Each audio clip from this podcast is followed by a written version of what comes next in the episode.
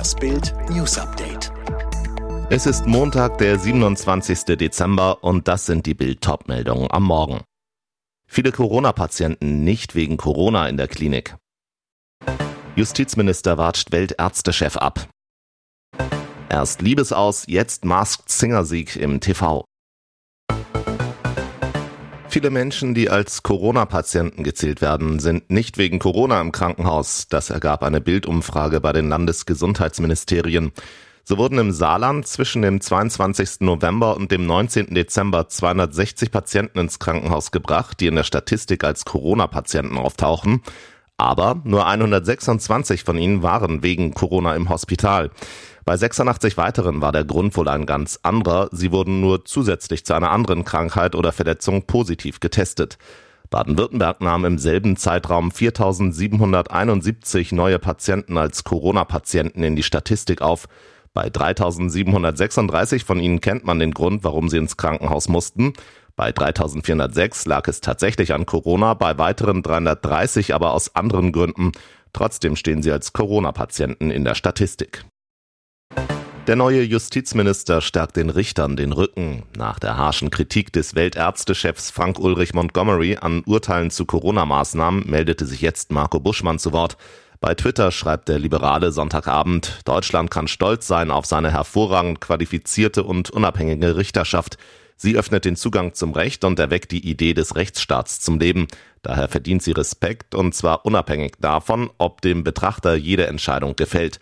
Rums, eine deutliche Ansage an Weltärztechef Montgomery. Montgomery hatte zuvor Richter für einige Urteile zu Corona-Regeln kritisiert.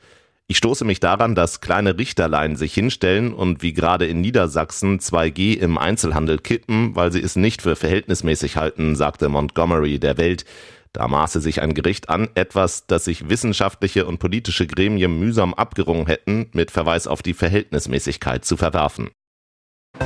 An allen spanischen Stränden könnte schon bald Rauchverbot herrschen, auch auf Mallorca. Das berichtet die englische Zeitung Daily Mail.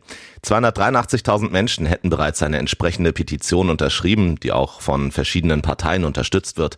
An einigen Stränden wurden bereits im vergangenen Sommer Rauchverbote eingeführt. Mit der Maßnahme sollte die Ausbreitung des Coronavirus begrenzt, die Gesundheit gefördert sowie die Umweltverschmutzung reduziert werden.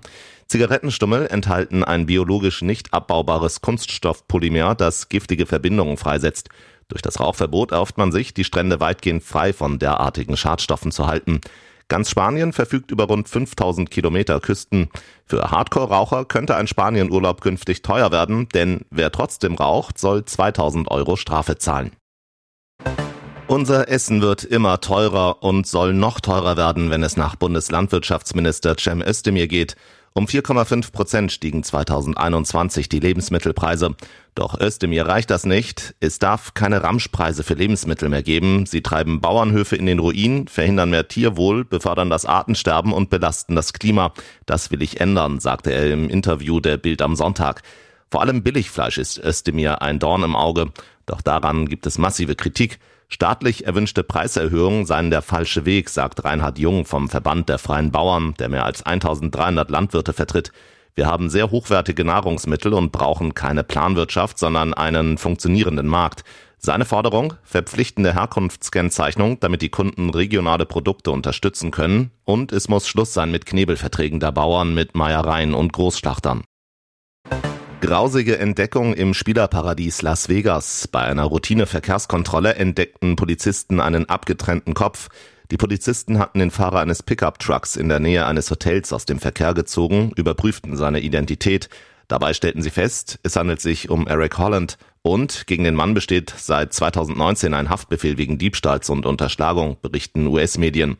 Bei Hollands Festnahme mussten die Beamten offenbar einen Taser einsetzen. Anschließend durchsuchten die Polizisten die Ladefläche des Trucks. Dort entdeckten sie menschliche Überreste, darunter auch den abgetrennten Kopf.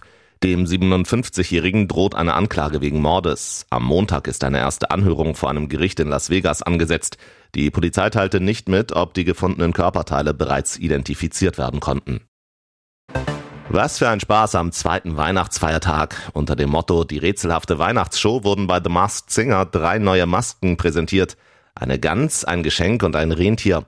Beim Rentier mutmaßten die Jurorinnen auf jeden Fall ein Sportler. Ray Garvey tippte auf Moderator Joko Winterscheid und Olympiasieger Robert Harting. Das Rentier musste auch nach knapp 45 Minuten als erster Kandidat das Feld räumen. Und wer steckte im Kostüm? Moderator Steven Gätchen. Im Finalduell traten dann die Gans und das Geschenk gegeneinander an und wieder sorgte die Gans für Gänsehaut. Die Juroren rätselten weiter. Garvey tippte nun auf Sarah Connor. Es fiel der Name Yvonne Katterfeld. Beim Geschenk legte sich Jurorin Ruth Moschner auf Miki Krause fest. Und sie hatte recht. Es steckte tatsächlich der Ballermann-Sänger im Geschenkkostüm, belegte nach der Entscheidung des Publikums Platz zwei. Und die Gewinnerin im Ganzkostüm tatsächlich Yvonne Katterfeld. Alle weiteren News und die neuesten Entwicklungen zu den Top-Themen gibt's jetzt rund um die Uhr online auf Bild.de.